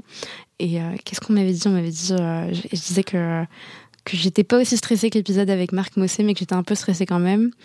Et qu'est-ce quelqu'un m'a répondu, mais en fait, il faut huit juristes euh, classiques pour t'impressionner autant que, que Marc Mossé. Ouais, truc du genre. mais Marc Mossé, le truc que je retiens le plus de lui, Ouais. désolé encore une Non, non, anecdote, non, non. c'est qu'on s'était croisés, euh, oh, je sais plus, un événement. Et euh, il y avait quelqu'un qui l'avait interrogé sur plus ou moins comment faire, comment il savait pour recruter, pour, pour, pour recruter les gens. Et il avait dit, moi c'est très facile. Ou je m'imagine avec la personne à un repas, ou euh, il, te l'avait dit peut-être, Non. euh, ou, euh, ou je, je- vraiment je l'invite à manger. Si au moment de l'entrée, je suis déjà en train de me dire que je vais pas prendre des desserts parce que ça va me permettre de, de partir plus vite, c'est foutu. Si en revanche je me dis que je prendrais bien un petit dessert, voire un café, voire un digestif, probablement c'est que c'est la bonne personne. Oui. Et, ça m'a beaucoup fait réfléchir parce que c'est dans la même logique que de se dire on passe 10 heures par jour avec cette personne, autant que ce soit quelqu'un avec qui on s'entend. quoi. Donc, euh, qu- quand on a le choix, quand on recrute. Mais, euh, et je m'étais dit, ah, c'est plutôt le malin ça. Ouais, c'est Les fameux, fameux entretiens fit. Ouais, ouais, ouais, mais c'est- la base en fait. Ouais. Arrive à un moment donné, ça, ça, c'est pareil, c'est ce que je dis aux étudiants, je dis euh, vos compétences, vraiment, les hard skills, les compétences, il y a quoi? Il y a 16 000, 17 000 juristes en France, il y a forcément quelqu'un qui le fait mieux que vous. Faut, faut, faut, faut, faut être humble là-dessus. En revanche, la façon dont vous allez exercer votre métier, c'est-à-dire la personnalité que vous allez apporter dans une entreprise, votre énergie, les soft skills, votre sens de la communication, tout ce qui va avec, même le sens de l'humour, Mhm. ça, c'est des choses, donc c'est-à-dire dans quel écrin vous allez mettre vos, vos- vos- vos compétences, ça, c'est ce qui va faire la différence et qui va vous permettre de passer dans quelqu'un d'autre. Jamais les hard skills. Totalement d'accord avec toi. Et t'as écouté l'épisode de Marc Mousset Euh, pas en entier. je, Mais je, je, je- je t'invite à l'écouter. hein, Bah après, c'est- pas pour rien que je dis ça. Tu vois, quand je- j'entends des gens qui sont, euh, euh, bon, on pense globalement pareil, quoi. C'est Ouais. pas des, c'est pas des, des gens avec qui on est, on, on, on- on- on reconnaît les gens qui pensent comme nous. Voilà, c'est tout vrai. simplement. Tu as, bah, tu as raison. Euh, pour revenir à, à- Intercloud, on dit Intercloud ou Intercloud d'ailleurs Oh, comme tu veux. Ouais, on s- ouais. Bah, ça dépend. À la française Intercloud, euh, à l'anglaise euh, Intercloud. Intercloud. Ok, très bien. Donc en 2017, tu rejoins Intercloud. Non. Est-ce que- 2015. Ouh En 2015, tu rejoins. Ouais, tu vois, je couperai pas parce qu'en fait, je ne couperai pas la, ta blague qui, qui s'est effondrée. C'est faire. Moi, Voilà. j'aime, j'aime bien. J'aime bien. C'est très très très faire. Donc, C'est en- très très faire. En 2015, tu rejoins Intercloud, une scale-up française euh, qui fournit un service B2B permet... J'a- J'apprécie le. Pardon, je suis désolé, je te Ouais. coupe, mais euh, joli. Le sur, sur le scale-up. Ouais. Ouais. Parce que c'est c'est pas une... on, vous, on vous targue justement d'être une start-up. Je, je ouais, je te, je te, ferai un, un Ouais. petit topo là-dessus après, mais Ouais. scale-up, c'est le bon mot. C'est le mot parce que vous êtes en hyper-croissance, forcément. Et, et- et il faut le dire, il faut faire la différence entre les deux. Ah ouais, Je oui. pense que c'est important, mais même en- d'un point de vue euh, euh, d'image euh, vis-à-vis de vos clients, de vos prospects, c'est pas la même chose. Euh, donc c'est important de, de le dire. Et donc Intercloud fournit un service B2B, donc je reprends la description que j'ai lue sur Madines. Et on va en parler de cette description. Donc Intercloud fournit un service B2B permettant aux entreprises un accès de qualité et sécurisé au cloud pour les applications qu'elles y proposent. Et moi, en lisant cette description, donc, je suis peut-être un peu, un peu bête, hein, mais euh, je, me permets une critique, j'ai- rien compris en, la lisant. C'est peut-être moi le problème. Mais, et j'adore le travail de Madines et je suis sûre que l'équipe com d'Intercloud est au top, mais je pense qu'on pourrait gagner à simplifier cette description. Ouais, euh, en fait, la difficulté d'Intercloud, et c'est ce que je te disais juste avant qu'on commence à, discuter euh, là, c'est que on propose un service qui n'est pas euh, du tout utile au consommateur et que si tu n'es pas dans le métier, tu ne le vois jamais passer. Mais genre, absolument jamais. Et moi, il m'a fallu six mois pour comprendre ce, qu'on- ce que Intercloud proposait. C'est vraiment complexe. En fait, globalement, on va prendre euh, un, client, le, le client typique d'Intercloud, c'est euh, une entreprise du CAC 40 Mhm. donc qui dispose d'une DSI conséquente.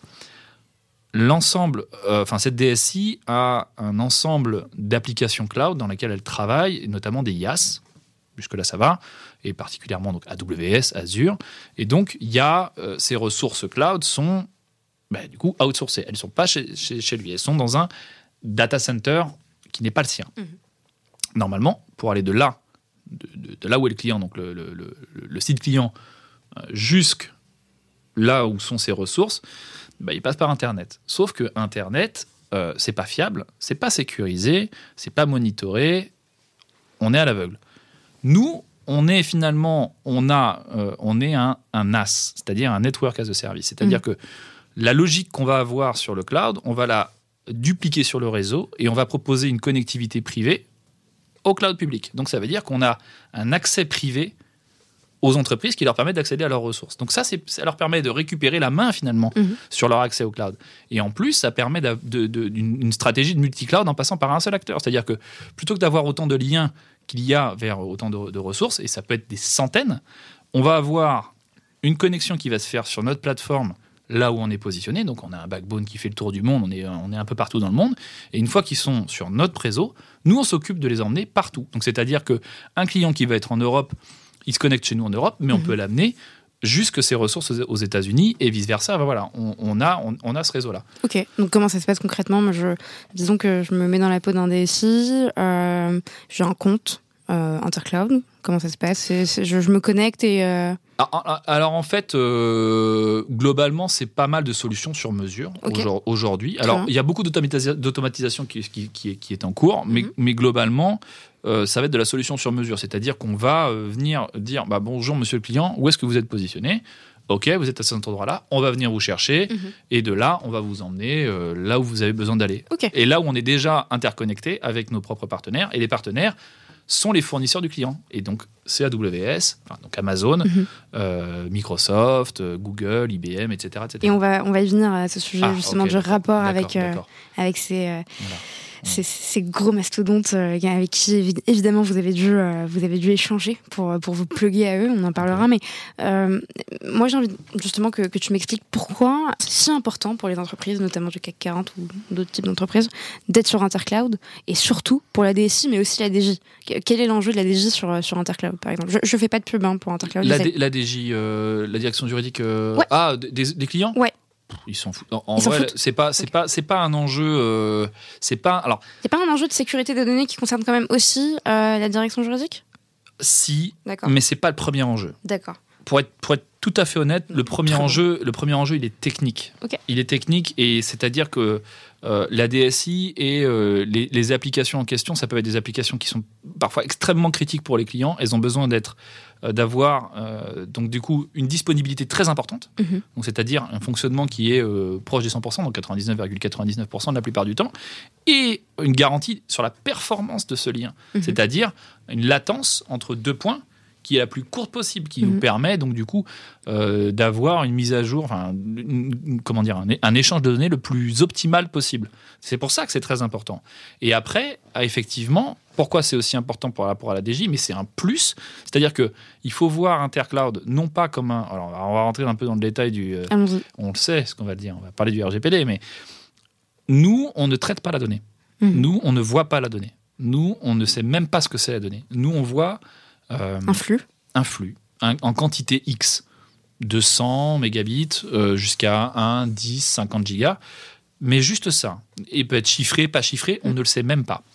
Et à partir de là, finalement, nous, il faut plutôt voir qu'on est un acteur qui met à disposition du client un outil. Et cet outil-là permet une meilleure sécurité pour la circulation de la donnée, une sécurité supérieure à ce que pourrait proposer euh, le classique, c'est-à-dire du transit. Et ça, ça veut dire qu'en gros, ce qu'on dit au client, c'est que d'un point de vue conformité, vous pouvez cocher une case supplémentaire. Et ça, c'est très important. Et là-dessus, on est, euh, clairement pionnier. Cette position-là, alors dans la négociation, cette position-là, elle est très difficile.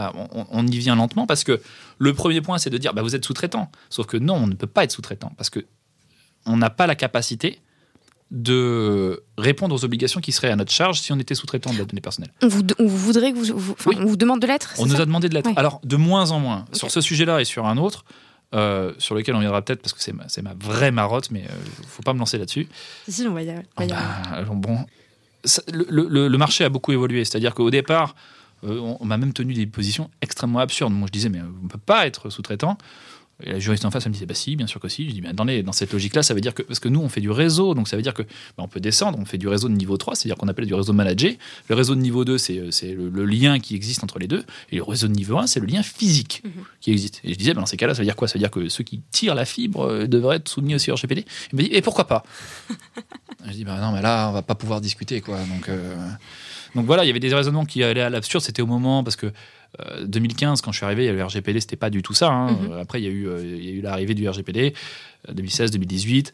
Euh, Et après, ça s'est un peu tassé, 2020, 2021, 2022. Et là, on est plus sur des, ap- des approches qui sont raisonnables, qui sont cohérentes par rapport à la réalité, et les discussions sont beaucoup plus faciles.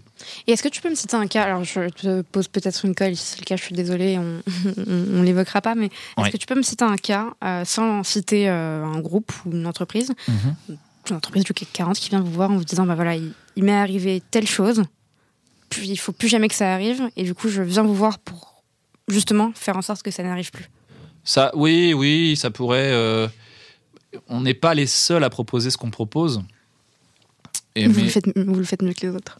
Bah, on a un positionnement un peu premium quand même, Bien faut sûr. pas, faut pas exagérer, mais euh, euh, ça va être typiquement, ouais, on a, on a travaillé avec tel opérateur, euh, on n'est absolument pas satisfait du service, donc euh, soit de la qualité du lien, soit de la qualité du support. Ça, c'est très important, Mhm. c'est-à-dire avoir un- une garantie que euh, le lien va être établi en temps de temps, mais aussi une garantie qu'il va y avoir une réponse quand il va y avoir un, un ticket ouvert en temps de temps, c'est-à-dire en 15 minutes. Enfin Mhm. voilà, c'est des trucs qui sont, encore une fois, c'est des services qui sont extrêmement critiques pour les clients, Quand tu parles d'opérateur, tu parles de quel type d'opérateur des opérateurs télécoms. Télécom. ok. Ouais, télécom. Télécom ou, ou, ou autre, en fait. Euh, Enfin, tout, il y a tout.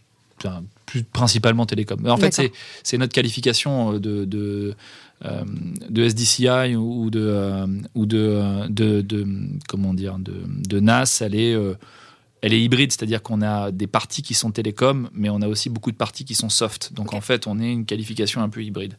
Donc les, les, les- notre environnement est constitué d'opérateurs télécoms, mais, mais aussi d'opérateurs qui sont un- comme nous à cheval entre les, entre, les, entre les mondes, on va dire. Ok, très clair pour moi. Euh, j'ai, j'ai- Ta description était hyper claire et pour moi c'est encore la preuve que, J'espère. que, que- non non mais c'est vrai et que, que et c'est pour ça que j'aime poser ces questions sans rentrer sur les enjeux juridiques pour montrer qu'en fait euh, un juriste peut très bien vendre sa boîte euh, Ouais. et, et, et on le fait pas assez je trouve. Ouais, ça c'est encore une de mes marottes. Ouais. Encore Ah, une nouvelle. Euh, Il y en a combien d'ailleurs de, de marottes Je euh sais pas, j'ai arrêté de les compter, mais c'est vrai que tous les gens qui me connaissent savent que je défends avec véhémence euh, généralement des points de vue. Et celle-là, je crois que c'est une de mes dernières euh, où je me suis rendu compte d'un truc, c'est qu'on a, on dit toujours parce qu'on on, on traîne entre juristes, on aime bien, ouais, on est des juristes, on est super fort, on est super intelligent, et on dit toujours, il faut qu'on fasse de la pédagogie auprès de nos opérationnels pour qu'ils comprennent le droit. C'est tout à fait vrai. Et puis après, on réfléchit, on se dit, en fait, je pense que dans l'autre sens, c'est prioritaire. C'est-à-dire que oui, c'est important que nos opérationnels comprennent le droit, évidemment. Voilà. Mais moi, je déteste l'aspect euh, euh, quand on sacralise Mm. le métier du juriste, quand on sacralise ses enjeux. Il n'y a pas de côté sacré. Oui. Le, le droit pour le droit, je déteste ça. On est rattaché à une opération. Enfin, c'est pour ça que je suis juriste d'entreprise. C'est pour accompagner un business. Et donc, en fait, je pense qu'on a comparativement plus à apprendre, nous, des opérationnels et des différents métiers, que l'inverse. Et ça, c'est ma marotte en disant aux juristes oui, oui, c'est bien, il faut faire de la pédagogie, on leur fait des formations, etc. C'est super. Mais nous, il faut qu'on soit aussi très, très humble et qu'on comprenne exactement, techniquement, comment, comment fonctionnent ces gens. On le sait, j'imagine qu'autour de dans ce podcast, tu as eu plein de vannes sur les commerciaux parce qu'on fait toujours des blagues sur les commerciaux. On a des choses à apprendre des commerciaux aussi. Énormément. Pas tant que ça. En vrai, en vrai, c'était un piège. Plus des autres. Tu te trompes mais le- le- alors être commercial c'est- pas un talent, c'est, de la science. Hein. Je... On a tout souvent tendance à penser que être euh, commercial, c'est parce qu'on a du talent, euh, Ouais, pas goût. Je suis, je suis assez d'accord avec toi. Moi, je crois pas à l'inné. Je suis vraiment. un- un- je pense que enfin, tout se travaille et tout doit se travailler. Après, il y a des gens qui ont plus ou moins de facilité, donc ça demande plus ou moins de travail. Clairement. Mais oui, être commercial, c'est euh, un, un travail. Ton équipe euh, appréciera, enfin l'équipe commerciale d'Intercloud appréciera le tag sur les si, Je- vous, si vous nous écoutez. Je les adore. je les adore. Et évidemment qu'ils vont écouter. Je les adore et vraiment, on travaille très bien ensemble. Et euh, en fait, ce qui est marrant, c'est que, euh, tu vois, on parle souvent de business partner. Mm. C'est Enfin, je suis désolé, mais je trouve que c'est un buzzword et c'est hyper ringard en fait. Ouais. Évidemment qu'on est business partner. C'est pas, c'est comme de dire je suis bon en orthographe ou je sais parler anglais. c'est pas, c'est pas des, c'est pas, des plus-values. C'est normal. Ça c'est la base. Et du coup, euh, bah euh, ouais, je suis toujours un peu gêné. T'es business partner? Bah, euh, Bah. oui, c'est mon, mon métier quoi. J'espère. c'est ça. C'est-à-dire que, mais ça veut dire, et, et en fait, ça veut dire quoi être business partner En vrai, c'est quoi? C'est le business partner. bah c'est ça. Après, derrière on met ça, ça veut dire oui, euh, euh, je, oui, je travaille avec les opérationnels, machin. Bah non, Ouais. ça veut dire, euh, ça veut dire que quand c'est la fin de quarter, bah on s'arrache avec eux. Enfin, ça Mm. veut dire que on est dans le même bateau en fait, et qu'on est euh, encore une fois, ça, c'est- tu vois, c'est comme ça que je, je formalise cette marotte en disant on a à apprendre des, des, des autres, et c'est ce que je disais tout à l'heure. Le droit pour le droit. Mhm. C'est fun, j'aime bien en faire de temps en temps, c'est-à-dire on a des petites discussions un peu théoriques avec euh, les juristes avec qui je discute, mais c'est pas ça le métier. Le métier, c'est le droit appliqué au business et le business appliqué au droit. Dans ce cas-là, tu restes en cabinet ou tu vas en cabinet. Exactement. Ouais. Et c'est la différence fondamentale qui existe entre les. Et je ne dénigre pas les avocats. Non, non, non, bien attention, sûr. hein, mais, non. euh, mais c'est deux métiers extrêmement différents et tout à fait complémentaires. Vraiment. Enfin, je, je c'est pas le même boulot, quoi. Clairement pas. J'ai- lu un truc euh, sur, euh, sur- c'était sur le Figaro. Euh, le Figaro dit d'Intercloud, ouais, voilà, dit de vous que vous êtes au réseau télécom parce que les jets privés sont à l'aviation commerciale. Je tu vois, quand je te disais en quali- en qualification, position, positionnement premium, J'adore. Euh, C'était même pas un public communiqué. Hein? Public rédactionnel, pardon. ouais. C'était, non, un non, c'est pas. En plus, c'est, ouais, non, c'est pas trop notre genre. Mais, euh, c'était quand ça? Euh, j'ai plus la date, mais, euh, mais je pense que ça fait trop. Ouais, je, je chercherai. Bah, non, mais globa- globalement, c'est, vrai. C'est encore une fois pareil. hein, moi, je déteste. Je suis pas là pour faire le, pour vendre, pour vendre le- mon entreprise.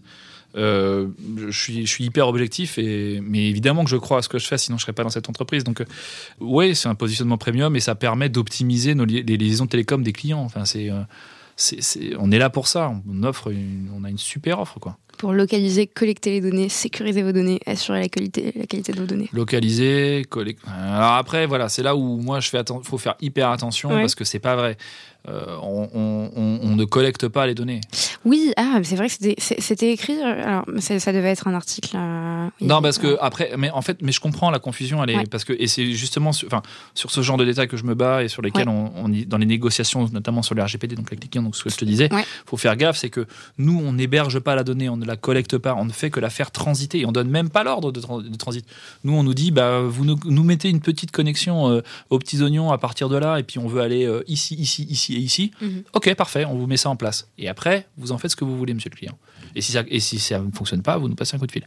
Je schématise, mais globalement, ça fonctionne comme ça. un très bel exemple euh, de- de- du rôle du juriste, euh, qui est de, de remettre un peu les. C'est ça. Ah, et alors, Un peu de après, clarté. et alors du J'ai bien fait de faire cette erreur. je, je pense. Ouais, non, mais c'est important. C'est hyper important. Si j'ai des clients qui m'écoutent, ils vont dire, ah non, attends, comment ça Tu collectes maintenant? Sous-traitant Tu collectes, euh, Nicolas? Non, non, non, non, je, ne, non, je ne collecte pas. D'ailleurs, j'ai même eu une. Pour dire. Non, mais je suis vraiment de bonne foi là-dessus. Alors, ça, c'est pareil. Je, je suis, comme je te disais, c'est très important. Si euh, je suis convaincu qu'une position est la position, la bonne position, je vais jamais mentir. Mhm. Et je vais toujours aller chercher. euh, voilà. Alors, c'est plus facile quand c'est dans mon sens, évidemment, mais c'est pas. Je, suis- je suis, je suis honnête dans mes discussions. Donc, euh, quand je dis ça, c'est que quand je parle de, de notre Oui. position par rapport à RGPD, c'est une vraie position qui a été euh, attestée parce qu'on a fait des audits avec des avocats, etc. Mhm. etc. Ils étaient d'accord. Et j'ai même eu une discussion avec un client dont le juriste avec qui on discutait était un ancien, comment dire, collaborateur de la CNIL. Et euh, au début, on n'était pas du tout d'accord. Et puis, on a fini par tomber d'accord sur le fait que, bah ouais, malheureusement, on peut pas être sous-traitant. Tu te souviens de, de tes premiers jours chez Intercloud? Tu arrives de chez TF1, la tour TF1, 80 juristes, tu arrives chez Intercloud, t'es Tout seul. Tout seul. Ouais. Alors? Euh, je me rappelle pas bien. Euh, on a nos locaux au mur, donc euh, je me disais ça c'est cool, ça c'est cool quand même parce que bon, ouais, Boul- euh, attention, hein, Boulogne c'est très sympa, hein, mais c'est quand même pas le centre de Paris. Non. Euh, donc euh, non, c'était c'était chouette. Je me suis dit, enfin waouh, je, je voulais pas. je sais, je, je- non, en vrai, je me rappelle pas très bien. Parce que comment ça se fait? Comment tu arrives chez Intercloud? Tu postules? Non. Oui. Off-market Et bien sûr, Twitter. Twitter, euh, la DRH de la DRH de donc d'Intercloud à l'époque, Jessica euh, Jeziri, qui est aujourd'hui chez euh, Ornicar. Euh, Qu'on salue. Qu'on salue aussi, euh, bah, avec qui je suis toujours en contact en très bon terme. Euh, on, on était dans le même groupe Twitter, on discutait euh, quand, quand Twitter était beaucoup plus euh, confidentiel déjà. Puis on parlait euh, de, de- on parlait de quoi? On parlait de, de start-up justement, de recrutement et de l'importance accordée au diplôme en France, qui était un peu dommage parce que justement chercher absolument les gros diplômes plutôt que les compétences pures, on trouvait ça un peu dommage. Et on me disait bah tiens c'est marrant justement, on va lancer un recrutement là euh, aujourd'hui, demain. Euh, mon patron cherche euh, un responsable juridique.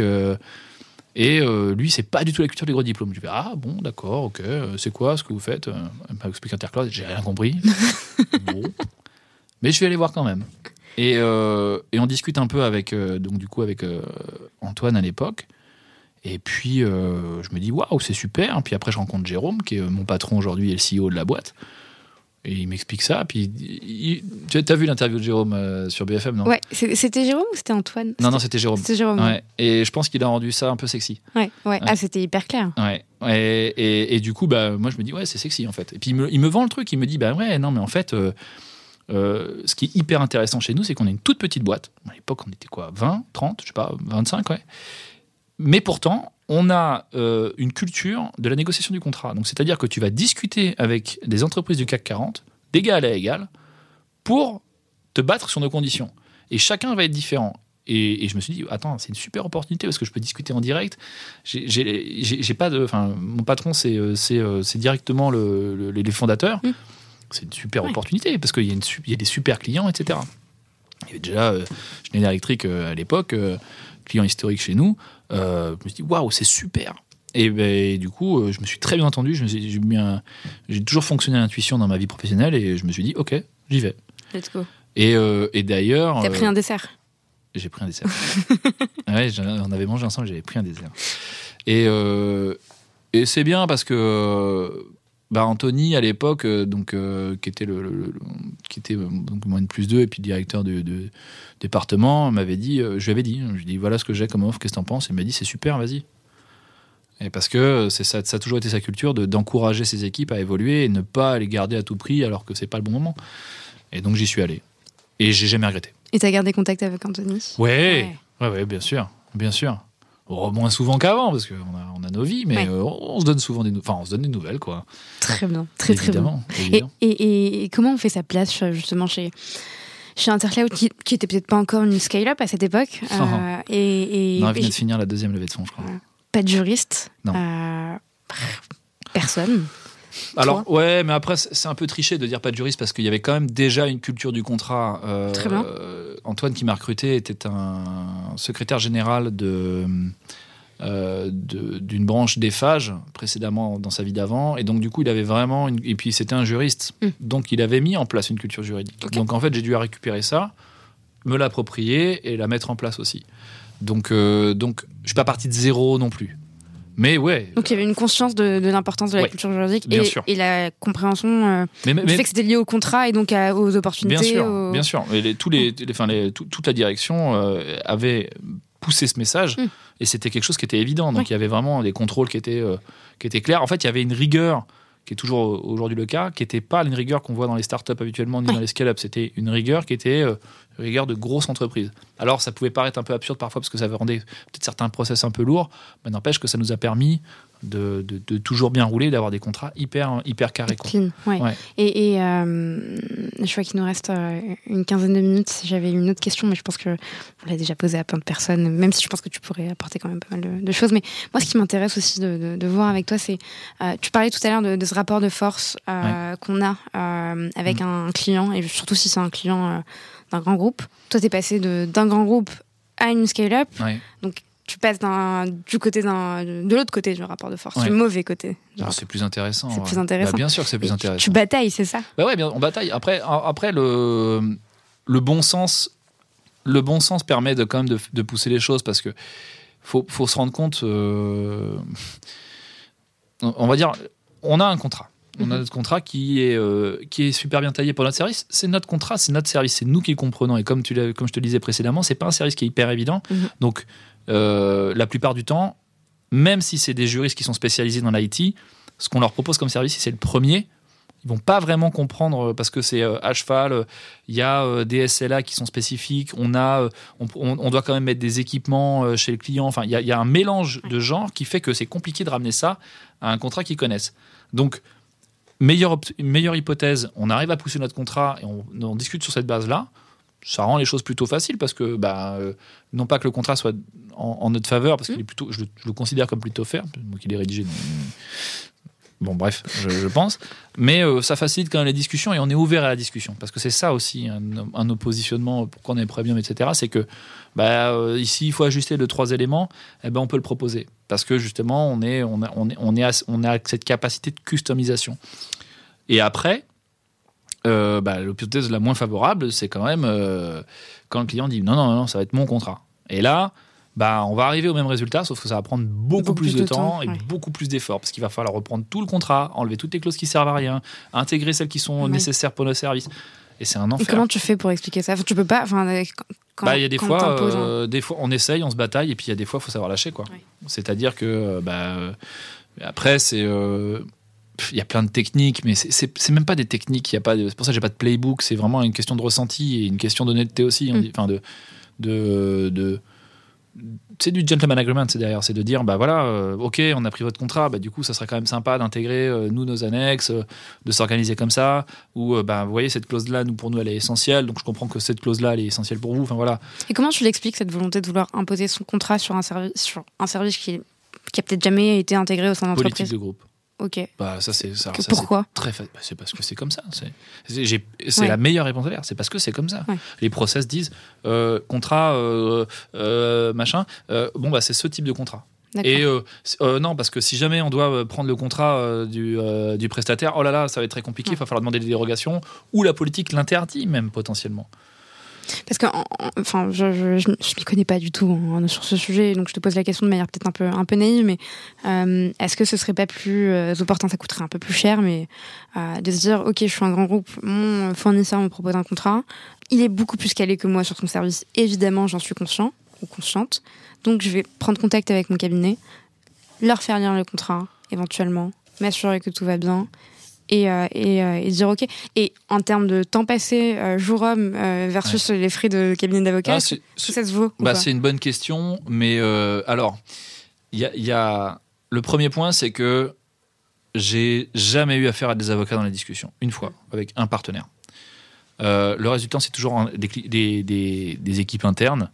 Et en revanche, c'est pas quelque chose de, de nouveau, notre contrat, les services qu'on propose, c'est un, un, un agrégat d'éléments qui existent déjà. Et donc, ils vont se rattacher à ce qu'ils connaissent déjà. Donc, ça va être forcément traité en interne. Il y a, il y a- c'est une bonne question. Je sais pas pourquoi, mais je pense que non, ils C'est comme ça. C'est comme ça. Comme Après, il a- c'est c'est pas révolutionnaire non plus. Enfin, voilà, les éléments qui composent notre service, c'est oui, c'est des choses qui existent déjà par ailleurs. On met à disposition un équipement, Mmh. euh, on met en place, euh, on met en place un réseau, on garantit euh, un certain nombre de de métriques, on a une clause de responsabilité. Enfin voilà, Mmh. on, bon, on met en place quelque chose qui qu'ils connaissent et donc ils se rattachent à ça. Mais c'est l'ensemble qui n'y a pas forcément la cohérence qu'ils connaissent habituellement. Très clair pour moi. Je vois que le temps file. Il Oui, je suis reste- désolé, je Non, suis non? extrêmement bavard. Mais non, mais euh, moi, moi, j'aimerais rester avec toi euh, tout le reste de la soirée pour discuter et poser toutes mes questions, mais euh, je... le temps nous est compté, Ouais, malheureusement. C'est toujours hyper frustrant. et je vais, frustrant, Je c'est vais pas perdre mon temps à, dire que c'est frustrant parce que du coup, je perds du temps. Euh, N'importe quoi. Euh, il faudrait qu'on. L'autre sujet que je voudrais évoquer, pardon, avec toi, c'est c'est ton engagement au sein de, de Ouais. jeune juriste. Parce qu'en fait, tu t'es engagé hyper tôt en 2012 au sein de FGE, aux côtés de Loïc André, Oui, Loïc. Émilie Le oui, bah qu'on ne présente plus, Pierre Le Guy, non Pierre. plus, Tristan Carayon, Carayon Euh, je le connais moins. On s'est euh, parce qu'il à l'époque il était en région, je crois, et on s'est pas croisé à cette époque-là. Très on clair. s'est croisé pour la première fois il y a, il y a quelques mois. Génial, ok. Et en fait, euh, On cette était, entre, bande. on était entre parisiens. Ouh, ok. Et cette bande a créé le comité des jeunes juristes. Ouais. Et euh, à cette époque, tu as à peine une année d'expérience, donc tu étais jeune, Bah j'étais jeune juriste. comme son nom, Eh ouais. comme son nom. Non non mais c'est vrai que Tu te oui. souviens de cette rencontre? Comment ça s'est passé? C'était euh, tous les sujets que j'ai évoqués euh, avec toi là, c'est des sujets que euh, les, les gens dont je te, enfin que tu as que as mentionné, c'est des gens avec qui on partage des, des- des vues communes sur ces sujets-là. Mhm. On a on a des, des points sur lesquels on n'est pas complètement d'accord, mais la complémentarité avec le métier d'avocat, la façon d'exercer le métier, euh,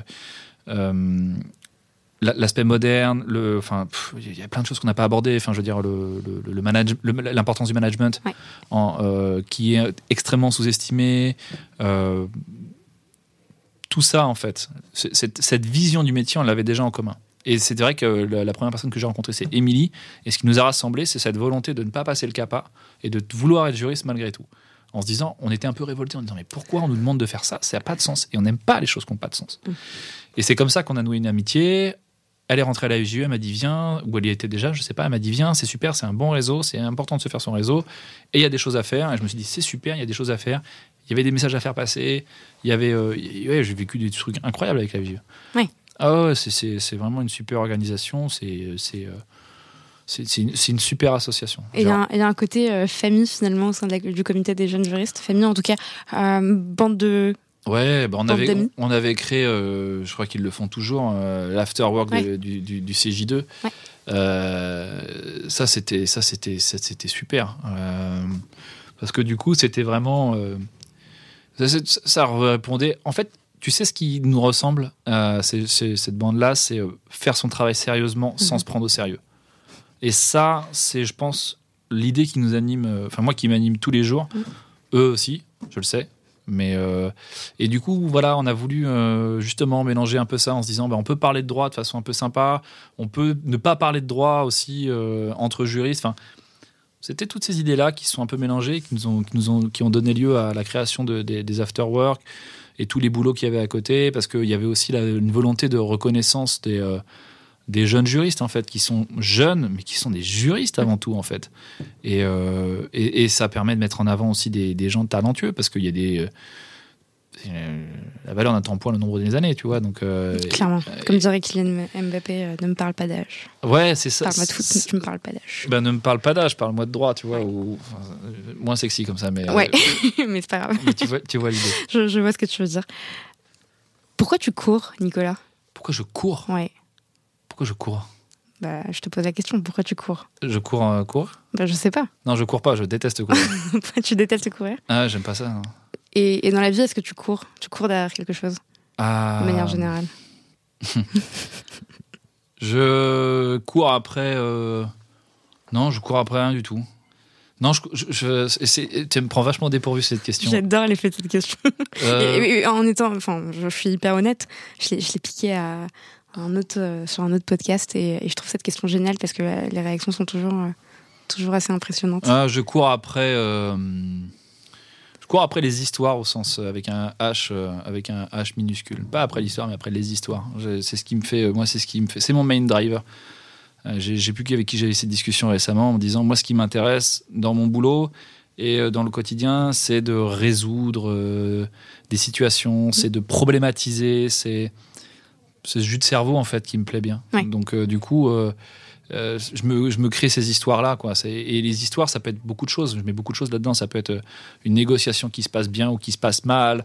Euh, ça peut être, euh, je sais pas, un verre que je prends avec un collègue où on apprend des, des, des choses. C'est vraiment, je cours après ça. C'est- un peu bateau, mais je- Non, non, non, c'est pas du tout bâton. Tu te, tu te nourris des rencontres que, Ouais. que tu fais, des expériences que tu as. C'est ça. Et ça forme un tout. En fait, l'importance, et je pense que c'est vraiment ce qui compte le plus pour moi, c'est ce que je te disais par rapport à la colonne vertébrale Mm. qu'on constitue et qui doit être euh, autour de laquelle on construit notre vie privée et notre vie professionnelle. Cette cohérence, cet ensemble-là. Et je cours après ça, en fait. C'est-à-dire que c'est mon truc. Je me lève le matin et je me couche le soir et je, suis et, et je regarde ma journée et je me dis est-ce que je suis content? Ouais. Et c'est ça qui me motive. Ouais. Est-ce que je suis toujours le même Nicolas que, Ouais. que ce matin? C'est Ouais. c'est ce que. Est-ce que j'ai été Nicolas Ouais, ok, oui, effectivement. Est-ce que j'ai été Nicolas dans, dans la journée? Ouais. Bizarre. Sur- cette dernière question, je te, je te- je te remercie, un grand, grand, grand merci. Ah, merci à toi. Je sais pas si chouette. tout ça est très intéressant, mais. C'est hyper intéressant. Mais, vous- mais tout- tout- tout- tous les invités de parole de juriste euh, disent ça euh, en partant de. Non, mais c'est très bizarre de parler de toi et se dire que c'est intéressant, tu vois. Mais... Ouais, bah ça l'est vraiment. Et, euh, en tout cas, c'est très sympa de parler avec toi. ah, ça, c'est- ça, ça, chouette. Tu Ça, tu vois, ça, c'est une histoire après laquelle je cours. Ok. Et je, waouh, merci. Je prends ça comme un super compliment. C'en est un. Génial. Et bah écoute, euh, un grand, grand merci. Je pense que c'est pas la dernière fois qu'on discutera, Nicolas. ok.